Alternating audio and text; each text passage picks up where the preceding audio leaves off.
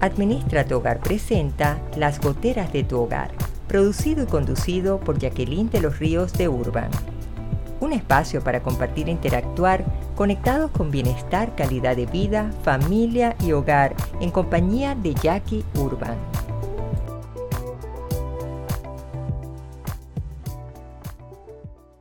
Hola, ¿qué tal mis queridas amigas, mis queridos amigos? Les habla Jacqueline de los Ríos de Urban en este estreno de nuestro episodio que cada semana compartimos con ustedes en las goteras de tu hogar. Bienvenidos también a la gran familia de Radio Claret, quienes simultáneamente transmiten a través de su señal digital por medio de la aplicación del celular Radio Claret Digital y por supuesto que desde su web www.radioclaret.net. Aquí Jackie Urban como cada estreno, siempre comprometidas en esta micro magazine al estilo de Jackie variado, donde hablamos cualquier cantidad de temas que tienen que ver en el hogar. Pero ¿qué vamos a compartir el día de hoy? En nuestra sesión ¿Cómo ser mejor? Educación al momento de alimentarnos. Uy, eso es súper importante. En el tema principal del día, cómo enfocar y sobrellevar el duelo. En nuestros hallazgos para resolver nuestra vida en el hogar, cómo disipar miedos infantiles. Y no podía faltar en nuestra cápsula consintiendo nuestra salud, fortalecer nuestra nutrición. Así que tenemos una serie de temas variados para quienes eh, sintonizan nuestro estreno en YouTube y en Radio Claré.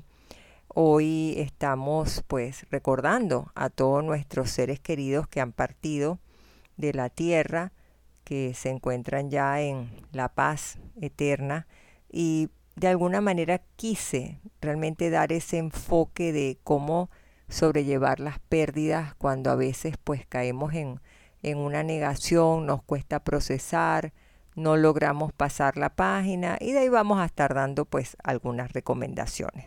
Así que comencemos sin más a nuestra sesión Cómo ser mejor y les dije que íbamos a compartir en torno a la educación al momento de alimentarnos. ¿Por qué razón?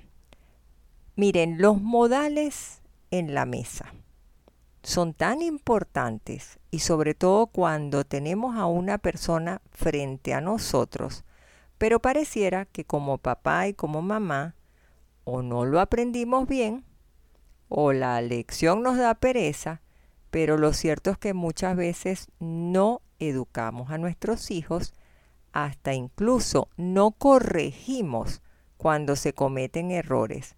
Y yo creo que es el momento oportuno cuando comenzamos con buen pie desde un primer momento.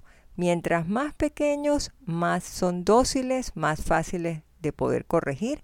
Ya en adolescencia se empieza a hacer el camino un poquito más áspero y tenemos que proponernos nosotros también que nuestra formación en el hogar sea algo que sea constante. Entonces, uno de los primeros impactos negativos que nos causan una mesa es cuando masticamos con la boca abierta o cuando chasqueamos mientras estamos hablando, hacemos sonidos culturales mientras estamos, por ejemplo, tomando la sopa o un sancochito, suena el que no debería ser por muy sabroso que sea, también de repente levantarnos sin haber terminado la comida. Y hay uno que está muy, muy, muy de moda, muy reciente, que es el celular al lado en la mesa y la chateadera mientras estamos en algo tan sagrado que es entregarnos a nutrir nuestro cuerpo. Entonces todos estos elementos son necesarios para una mejor convivencia social. Yo podría decir que estamos hablando de un clima de respeto también desde nuestra cordialidad, desde nuestros buenos principios, y no son menos importantes tomar en cuenta cuando nos toca abrir la boca y hacer ruido al masticar, que eso causa mucha incomodidad no solamente al momento de ingerir una sopa o un sancocho, es solamente estamos comiendo un trozo de carne, eh, vamos a comer una pieza de pollo. Y hay algunos sitios de comida rápida donde es permisible que comamos con las manos, nos ayudamos con servilletas, pero rasgamos la pieza del pollo como si estuviéramos deshilachando algo que quizás no sabe un tanto educado. Otra de las cosas es cuando nosotros nos toca tomar líquidos calientes, una taza de té, una taza, ahora que está muy de moda el tomar cafés, chocolates y todo esto, el tener que sorber con ruido en la taza, en lugar de tratar que cuando volteamos la taza pueda tratar de que vaya a nuestra boca en una forma suave y silenciosa. Otro quizás de los errores que pueden haber y que son necesarios corregidos es, y que es necesario corregirlos, es cuando tomamos bocados que deban ser prudentes a lo que quepa en el tenedor y que nos pueda permitir, si comimos algo y alguien nos pregunta algo, que podamos responder, podamos hablar sin que se vea una bola de alimento dentro de la comida.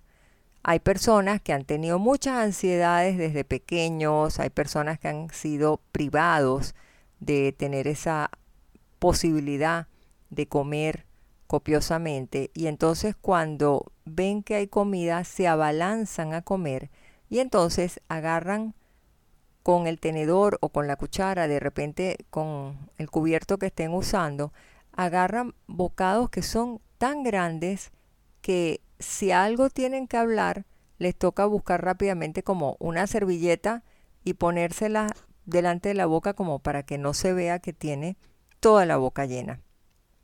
Es preferible varias veces que introduzcas el cubierto en la boca con porciones más pequeñas que una sola y después estás en apura.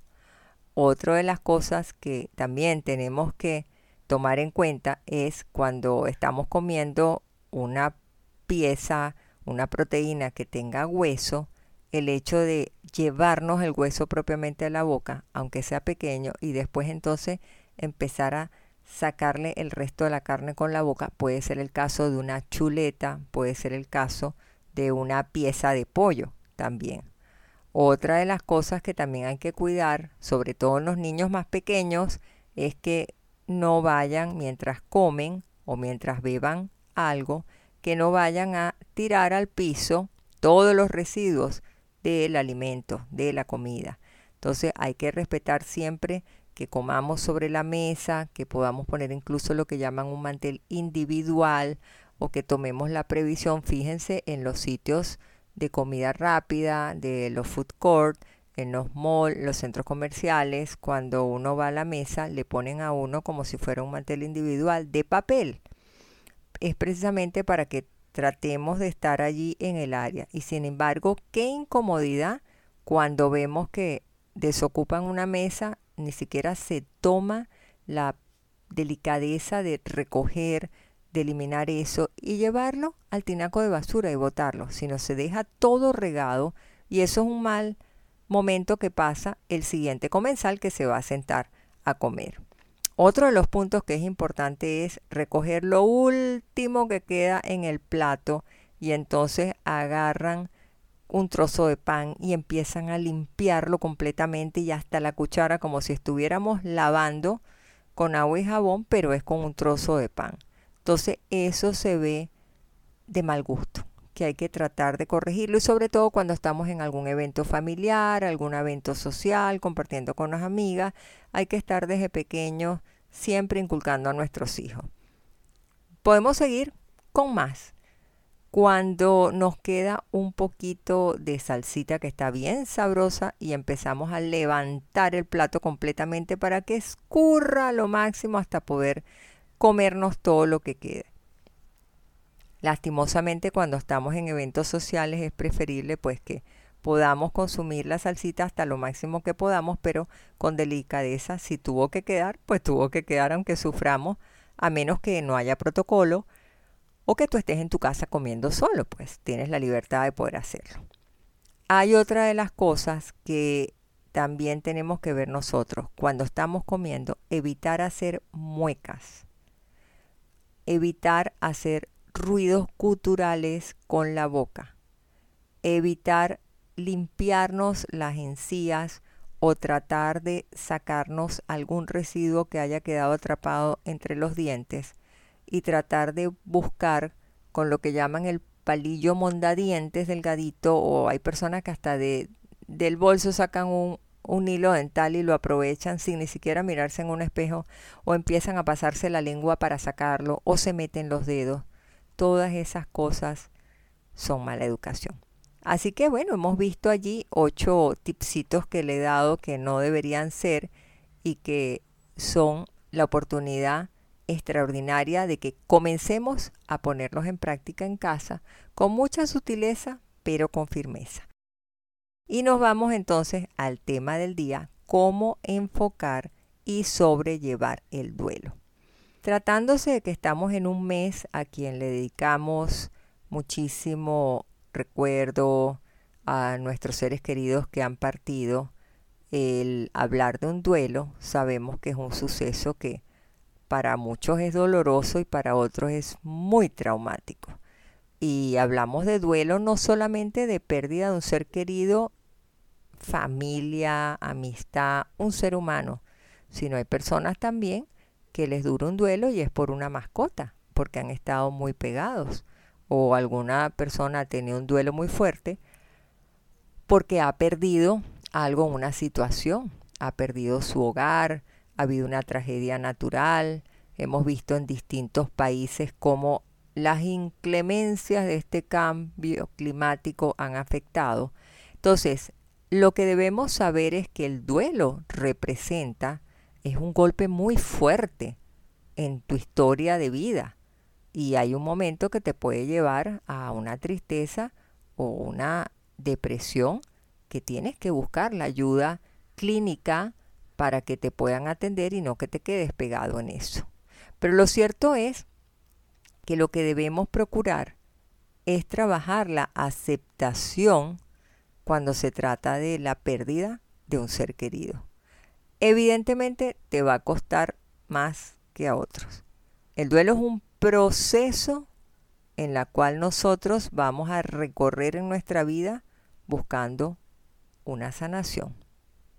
Y es una etapa que es necesaria que la podamos recorrer si nosotros queremos superar esa pérdida que puede ser meses o puede ser años.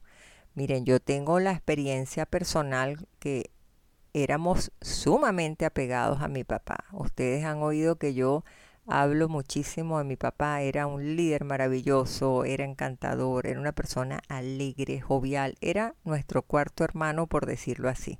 Nunca podíamos ver esa figura de mi papá respetuoso como un papá gruñón. No, mi papá era amoroso, era complaciente y todo, pero muy recto en todas sus cosas y un consejero maravilloso cuando mi papá iba a morir, que ya pues estaba en una etapa de su salud, donde sabíamos que era el principio del fin, decíamos, no vamos a resistir eso, eso debe ser horrible, de fuerte, y sin embargo nos tocó llegar a vivir el momento y lo superamos. Cuando nos toca vivir la experiencia con mi mamá, mi mamá era una línea más dura en la formación, más disciplinada, mi papá era el más complaciente, el que negociaba con mi mamá y tenía mano izquierda, pero mi mamá nos dejó muchísimos principios, muchísima sabiduría, muchísimos valores, pero era una línea de disciplina recta. Y decíamos, bueno, con mi papá como éramos y pensábamos que eso nos iba a durar toda una vida, pues con mi mamá se supone que debería ser un poco menos, porque éramos más apegados a mi papá. Miren, su error, nada más lejos que la realidad.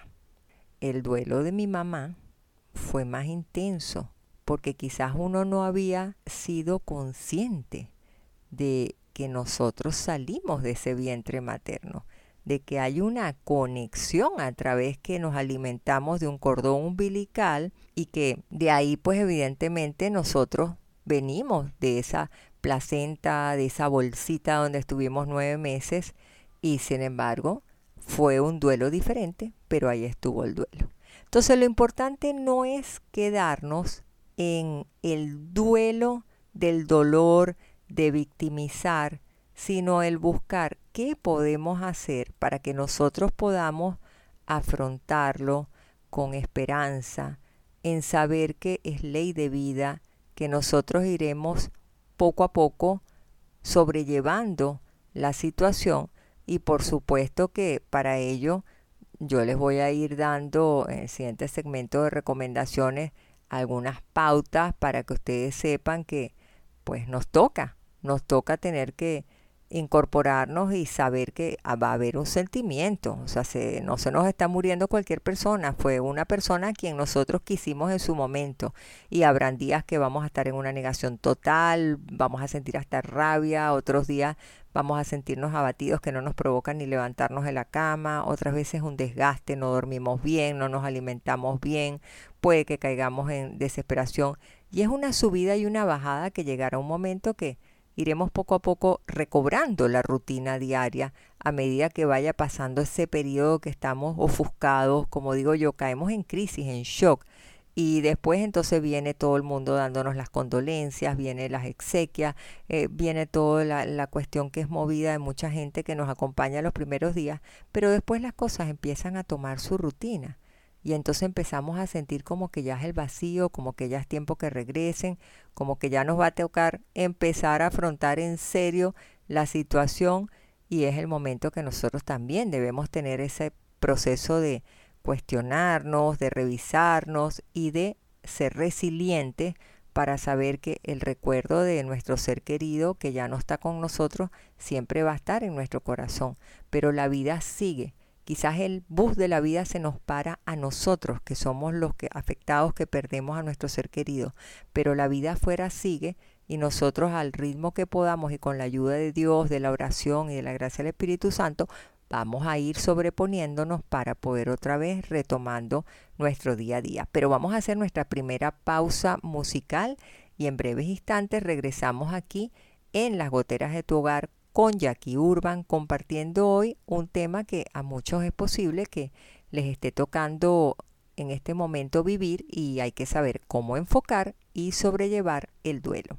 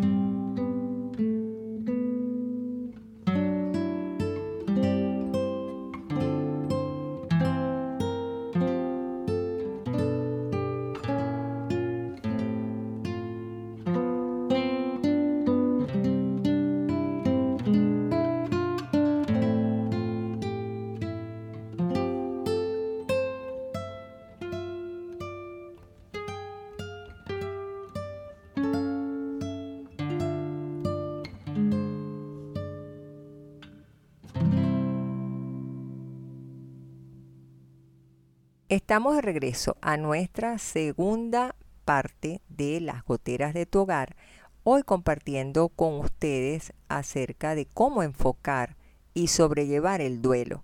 Y les decía que no todos los días va a ser lo mismo, vamos a tener momentos de subidas, momentos de bajadas, nos va a tocar conectar muchas veces con este, una negación, no lo vamos a aceptar, otras veces nos sentiremos como abatidos, agotados, no dormimos bien, puede que caigamos en desesperación, tengamos una crisis de llanto, ira, podemos sentir, o sea, todo nuestro sistema emocional pueda que hasta colapse porque nos va a tocar procesar y digerir y sobre todo cuando son unas muertes intempestivas que no estábamos preparados para ello, con más razón eso nos afecta muchísimo. Pero entonces vamos a ir dando algunas recomendaciones para saber cómo vamos a ir sobrellevando. Y yo digo que la espiritualidad es una pieza fundamental en la vida de toda persona que tenga una pérdida y que tenga también asidero de dónde agarrarse para fortalecerse en la fe y para poder sobrellevarlo desde la esperanza del reencuentro. Como digo yo, muchas veces eh, la eternidad es como pretender ir a un edificio empresarial de muchos pisos. Van entrando al elevador unos primeros que otros y en algún momento nos tocará subir al piso donde iremos y ahí llegaremos. Lo que pasa es que la resignación nos puede ayudar, pero no siempre estamos preparados para manejar esto. Entonces, a mí me gustó una vez que me encontré yo a raíz de una persona que estaba dándole el apoyo por una pérdida de, de su mamá de cáncer, no estaba preparada ella porque fue un cáncer voraz, se fue la señora muy rápido y de alguna manera este, me gustó el enfoque que daban de siete palabras y a veces uno oye las siete palabras en Viernes Santo, Semana Santa, y de repente uno dice, pero ¿tendrá que ver con eso? Miren, no. Son siete palabras que son poderosas al momento que a nosotros nos toca vivir esa experiencia tan lamentable. Y hasta a veces les digo, es un poco contradictorio porque hay personas que están sufriendo tanto en la parte final que uno como que dice, Señor, apiádate de esta persona y, llévatela, que ya merece descansar, merece estar en la eternidad, en tu gloria, pero, pero que no sufra, que es lo que buscamos. Entonces, yo creo que en esto que tenemos que mover nosotros, nuestro lado espiritual, hay que saber que una de esas palabras es la conversión cuando tú realmente comienzas a cultivar el poder de la oración y tú empiezas a buscar ese momento, tú de alguna manera vas a orientar tu vida a Dios. Y eso te va a empezar a dar fortaleza cada día para saber que, bueno, si ha sido voluntad del Padre, hay que respetarlo. Y tenemos nosotros entonces que poner de nuestra parte realmente. Pero con eso hay que saber que hay una palabra que está cercana a la conversión, que es la soledad. Y ciertamente que cuando nosotros nos vamos a convertir y vamos a entrar en ese camino de oración para fortalecer la presencia de Dios en nuestro corazón, la soledad tiene que estar de la mano de esa conversión, porque cuando vamos a orar, lo que necesitamos es detenernos, como les decía la vez pasada en el episodio anterior con la oración del Padre Ignacio Larrañaga. Detente realmente. Y es necesario que nosotros aprendamos a cultivar nuestros propios desiertos, aún en el mundanal de una sociedad, nosotros podamos dedicar tiempos que sean intensos para buscar una lectura que nos ayude a levantarnos una caída tan tremenda como es la pérdida de un ser querido y que nos lleve a nosotros a aprender a hacer silencio y dejarnos guiar nosotros bajo esa meditación para sentir la presencia de Dios. Porque hay personas que dicen, es que yo me quedo callada pero no oigo a Dios. Dios siempre está. Dios se manifiesta en muchas formas. Dios te manda hasta emisarios que te hablen pero si no tienes la sensibilidad de reconocerlo, no te das cuenta. Y lo que se busca en la soledad es que caigamos en esos momentos de reflexión, de autodescubrimiento personal, de que nosotros podamos reconocer en nosotros la fortaleza que tenemos, que muchas veces creemos que no vamos a resistir y sí lo tenemos, que podamos tener nuestros momentos de contemplación. Entonces, esos momentos de soledad son imprescindibles para nosotros poder, poder apoyarnos en estos momentos de duelo. Pero si bien la conversión y la soledad son valiosas, no es menos valioso el silencio. Y el silencio lo puedes tener desde estar en un sitio aislado, estar en el campo, en la finca, solo, o puedes tener un silencio mental. Tratar tú de silenciar tus pensamientos, tratar tú de llegar a Dios a través de ese silencio y también tener la capacidad de descubrir cuáles son los ruidos que están dentro de nuestro interior y que nosotros no estamos registrando. Eso es importantísimo que tomemos en cuenta. Luego, la cuarta palabra en medio de ese silencio, de esa soledad, es cuando nosotros podemos encontrarnos con el principal libro de nuestra fe católica, la Biblia, escuchar, leer la palabra de Dios, porque algo va a tocar tu corazón, algo va a cambiar tu mentalidad, algo va a hacerte a ti un puente donde tú te agarres para caminar de un sitio a otro, del duelo a la aceptación y la resiliencia, o usarlo como bastón o como muletas para que tú, fortalecido en la oración, te puedas sostener sobre ti mismo y salir adelante en ese duelo. Pero no siempre al cristiano le puede llegar a ocurrir esto si no toma en cuenta la quinta palabra que es el Espíritu Santo. Y el Espíritu es el que con su gracia te lleva realmente a que tú hagas ese desierto para que hable tu corazón. Es una belleza estas siete palabras.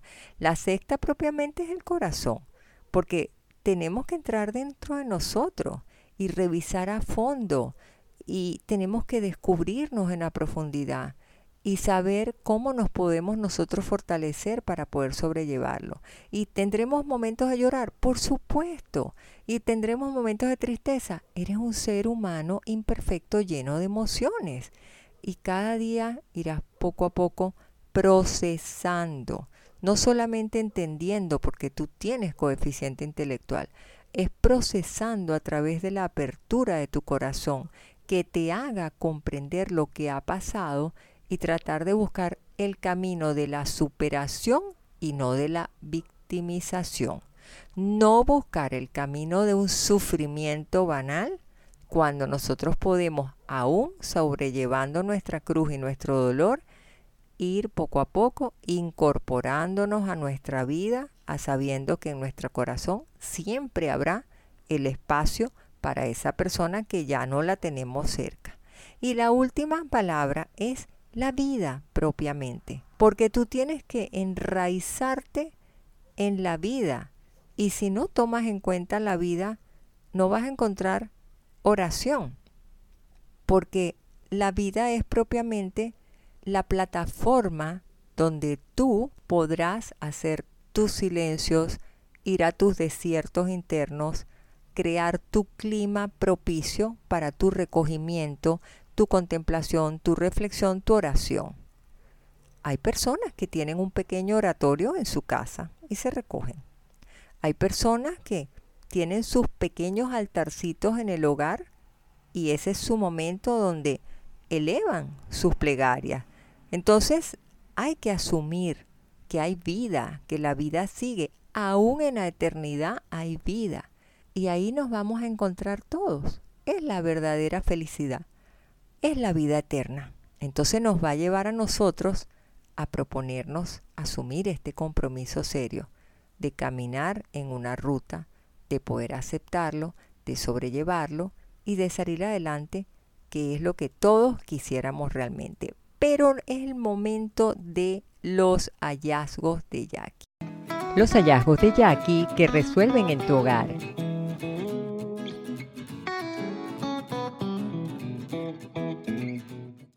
Esas goteritas que siempre se convierten en esos dolores de cabeza y hoy vamos a compartir cómo vamos nosotros a disipar esos miedos infantiles. Eso es un dolor de cabeza para muchos papás y mamás. Hasta incluso meten a los niños dentro de la cama y de pronto están que tienen 12 años y no hayan cómo sacarlos. Hay que estar claros con algo. Cuando son muy pequeños nuestros hijos, nuestras palabras impactan en ellos ir formando su personalidad. Entonces lo que nosotros digamos es lo que ellos les va a quedar y es lo que ellos van a poner en práctica. Puede ser unas palabras muy positivas, edificantes, como pueden ser otras destructivas. Entonces hay que tener mucho cuidado con las expresiones de miedo, de drama, para que ellos no les afecte. Hay muchas cosas como, tienes que comer porque si no te viene el cuco. Por supuesto que si el niño no le provoca, no tiene hambre, queda totalmente en shock. Si no te duermes ya, la tulivia va a venir y te va a llevar. O si el niño está un poco inquieto, deja de llorar porque así entonces se va a caer el avión. O sea, hay cosas que eres demasiado dramático. A pequeñas edades nosotros estamos siendo los referenciales para nuestros hijos. Somos los pilares de confianza y ellos creen absolutamente lo que papá y mamá le dicen. Muy distinto a la adolescencia que los referenciales que somos nosotros ya empiezan a pasar un poquito más a la distancia porque tienen a sus amigos, sus hinchipinchi, las influencias de las redes sociales, ya mami y papi están más vejetes, es que tú lo que dices, tú no sabes de eso, mamá, tú no me comprendes, pero uno sigue allí orientador, negociando, acompañándolo y eso es parte de lo que todos hemos pasado en la adolescencia. Pero los niños hay que tener cuidado porque en la parte de la primera infancia donde más se gestan todos los terrores nocturnos, todos los traumas y es como dicen ellos, si mamá lo está diciendo, papá lo está diciendo porque es verdad. Entonces, ojo, es necesario que dialoguemos y que expliquemos las cosas como son en realidad, pero no les estemos metiendo más mecha al fuego para que los vayamos a ellos a traumatizar. Porque si no, ellos no van a saber detectar a qué es lo que realmente le van a tener que tener miedo. Entonces, no alimentemos el miedo. No asustemos a nuestros hijos porque no va a servir de nada, sino lo único que vamos a lograr es una consecuencia negativa a nivel físico y a nivel psicológico. Muchos niños con ansiedad, con dispepsia, no digieren, no duermen, tienen vómitos, les da diarrea, todo es por la cantidad de miedos que vienen y puede comenzar porque ven fantasmas que van a salir de un closet porque se les mueve la cortina en la noche. Así que oídos, papá, mamá, a fomentar un diálogo que sea de construir, que sea positivo y yo estoy segura que eso va a redundar en beneficios y tratar de explicarles el miedo, los personajes, lo que vean las imágenes, procurar que no tengan una televisión violenta, que ver más o menos en qué andan en las redes, todas esas cosas les va a ayudar a que ustedes también les hablen mucho, los orienten, porque ellos necesitan saber que ustedes son generadores de confianza. Y nuestros queridos abuelitos también tienen esa labor de no criar con temor, sino dándoles seguridad a ellos y confianza y dándoles todo el amor que ellos merecen. Los hallazgos de Jackie que resuelven en tu hogar.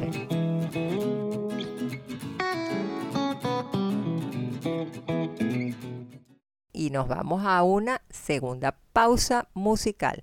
Y enseguidita estaremos aquí en las goteras de tu hogar con Jackie Urban.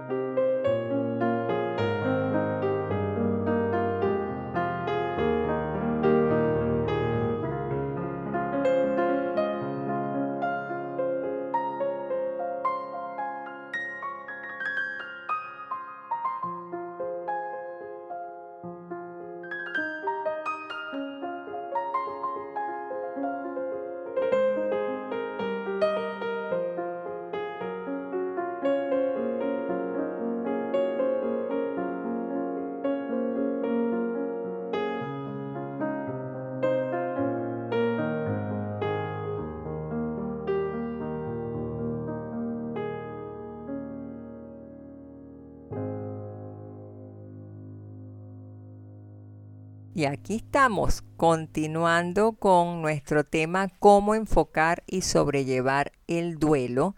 Y en este tercer segmento que ya vamos en la fase conclusiva, hay que tener claro esto. El dolor es una respuesta, una reacción que ocurre cuando hay un evento importante que puede llegar a ser devastador para nosotros o que simplemente puede conectarnos con una pérdida aunque es posible que nosotros podamos posponer ese duelo, porque a lo mejor, ay, qué tristeza, me iban a dar el trabajo, me dijeron que sí, que ya el lunes iba a empezar y de pronto me dijeron no, queda para el otro año. Hay un duelo.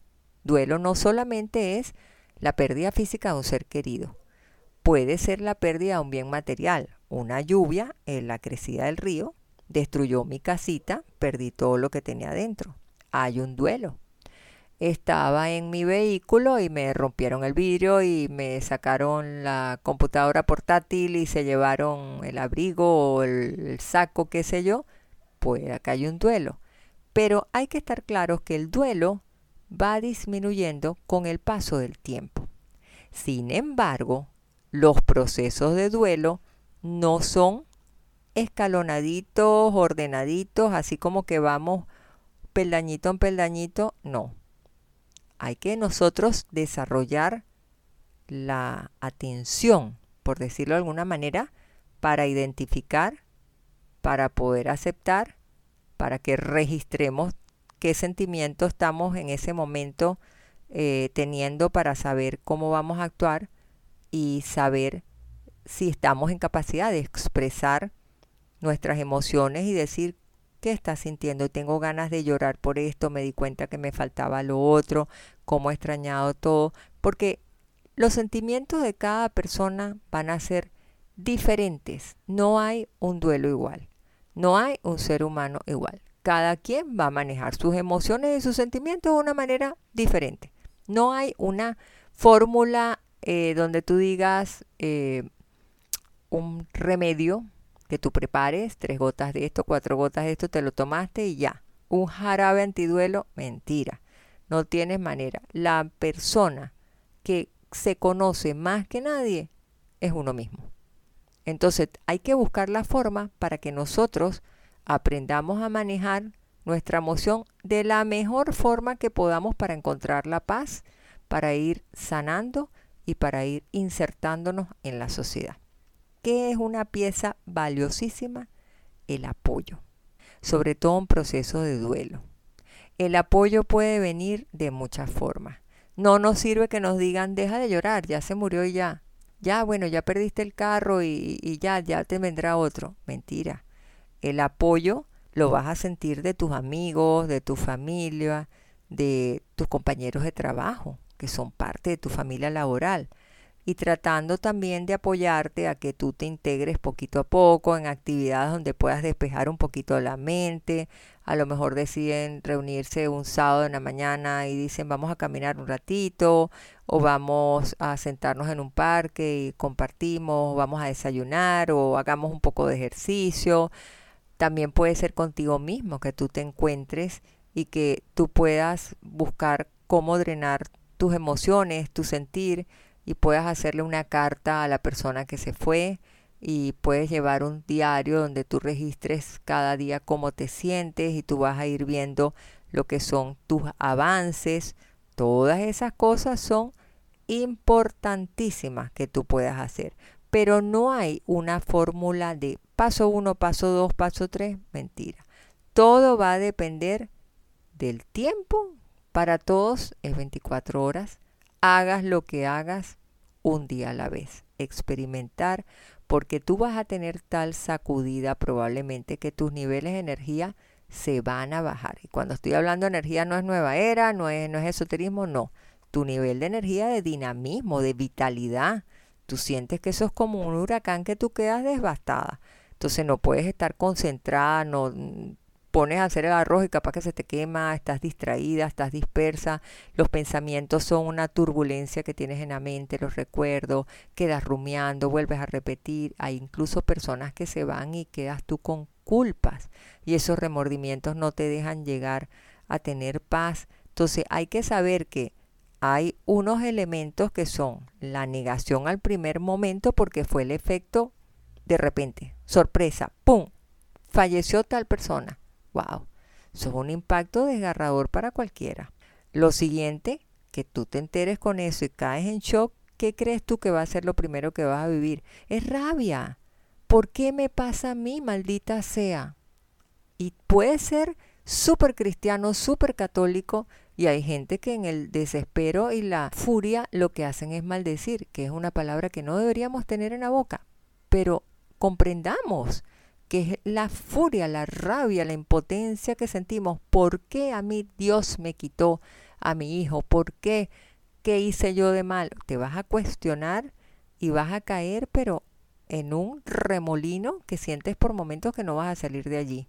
Después vendrá el momento donde te viene como un vacío, como que sientes ya como que el tiempo pasó, empiezas a sentir como una incertidumbre, ¿qué voy a hacer? Tantos años yo de casado, es que era mi único hijo, yo no voy a poder vivir sin él. Empiezan los cuestionamientos, em, te sientes que de ahí no vas a salir. Y ahí es el momento donde empiezas tú como una pelota de ping-pong, sube y baja, sube y baja, las emociones a millón moviéndose al punto que vas a sentir que estás decaída, decaído. Es lógico, es lógico, tú tienes sangre en las venas, tú no tienes chichita de piña, entonces vas a sentir tristeza, vas a sentir nostalgia, tienes que rodar el primer ciclo de recuerdos que es duro. Por ejemplo, nosotros nos tocó la pérdida de mi papá y estábamos cercanos al tiempo de, de Navidad, ya empezando un adviento y veíamos todo lo que para mi papá era una alegría que se pusiera el pesebre, que se decorara la casa, que se reuniera la familia y empezamos con un golpe tan fuerte a vivir poco a poco las fechas, el día del padre, el día del cumpleaños, días de la madre. Ay, miren, eso hay que vivirlo para comprenderlo y saber decirle ánimo y fuerza. Es momento muy duro, pero la resignación y la el poder personal y la fuerza en Dios te levanta. Créanme que es así. Y llega un momento donde tú vas a comenzar a aceptarlo. Pero para tú aceptarlo tienes que a veces tocar fondo y saber que aunque toques el fondo vas a rebotar y empezar a experimentar poco a poco, empezar a trabajar la aceptación. Y en la medida que tú más aceptes, tú vas a entrar más en un clima de confianza, llenándote de más paz y eso te va a permitir que tú lo integres a tu vida y que tú puedas entonces ir ya saliendo adelante poco a poco. Es un transitar que no es lo más sencillo, pero no es imposible y hay muchas más maneras de que podamos seguir manejando el duelo, pero es el momento de irnos a nuestra sesión consintiéndonos. Consintiendo nuestra salud el momento esperado para cuidarnos y disfrutar nuestra vida en familia.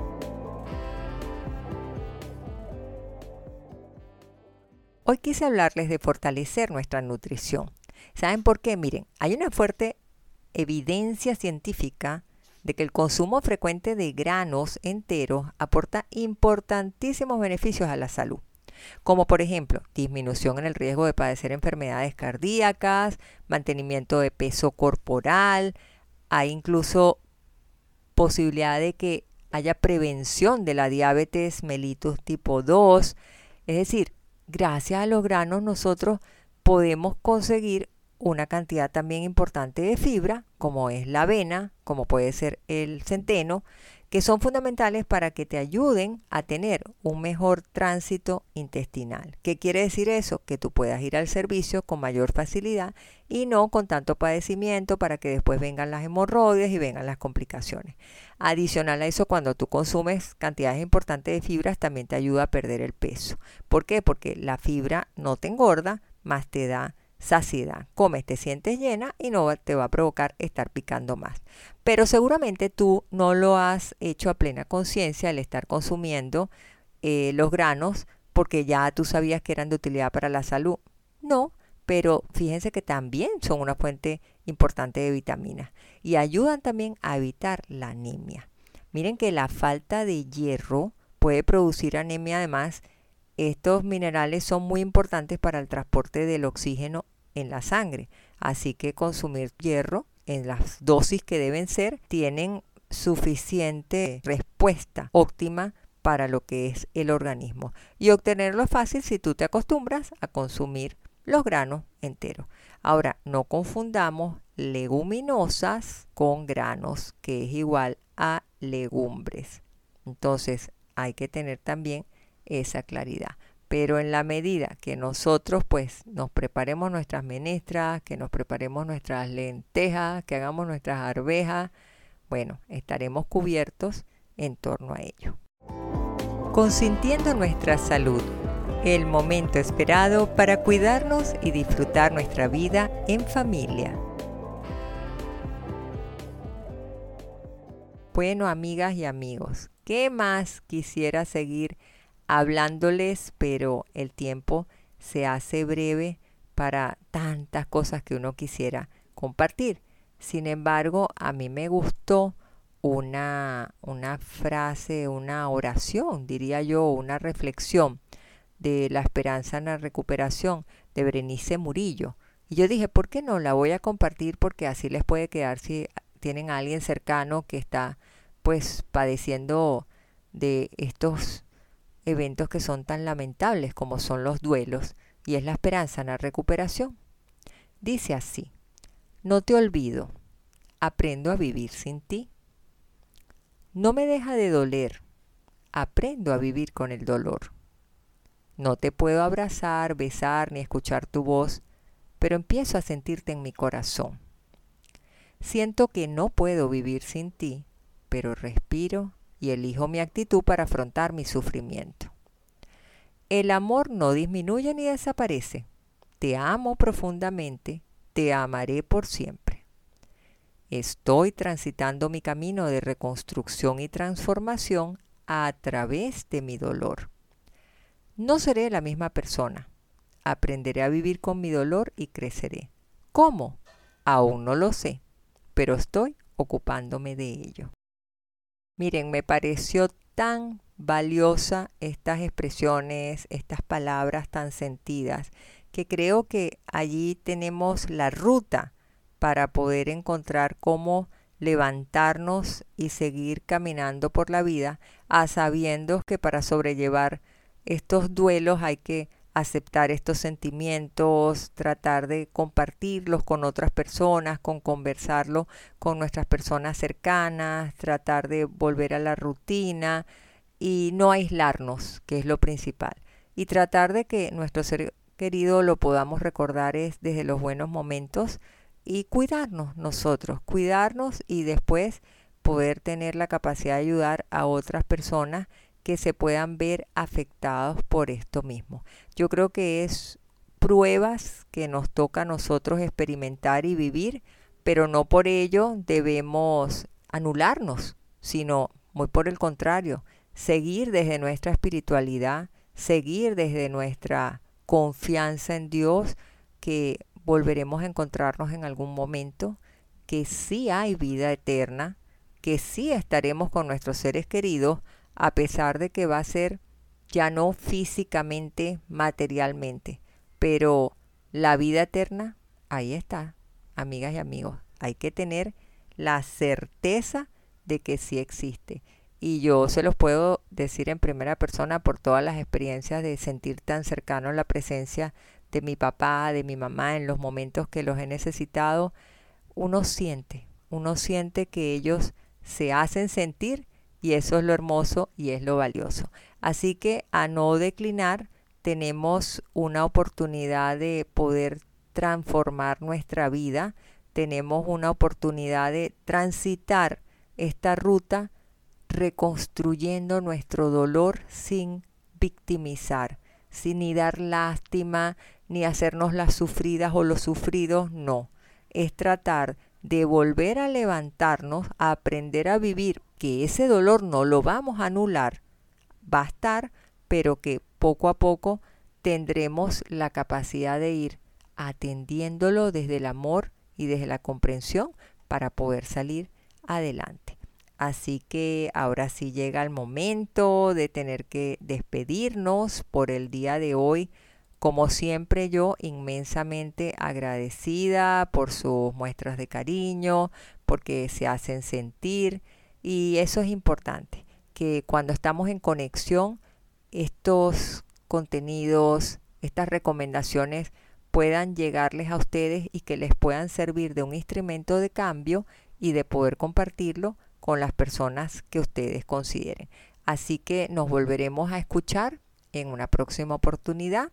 Recuerden sintonizar el programa cada miércoles a las 10 de la mañana hora de Panamá, el estreno por www.radioclaret.net y también recuerden que es una emisora católica digital, así que pueden descargar la aplicación en Radio Claret Digital a su celular.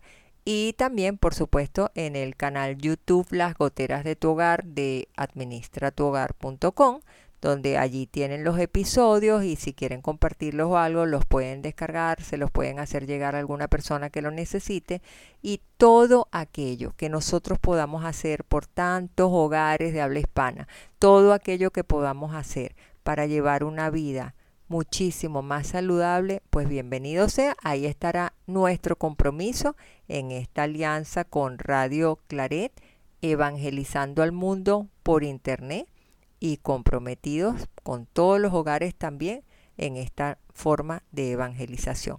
Así que me abrazo lleno de cariño. Hasta una próxima oportunidad. Mil bendiciones y se les quiere un montón. Bye bye. Administra tu hogar presentó Las goteras de tu hogar. Producido y conducido por Jacqueline de los Ríos de Urban te esperamos en nuestro siguiente episodio el próximo miércoles a las 10 de la mañana, hora Panamá. Suscríbete y ubícanos en nuestras redes sociales y en administratuhogar.com.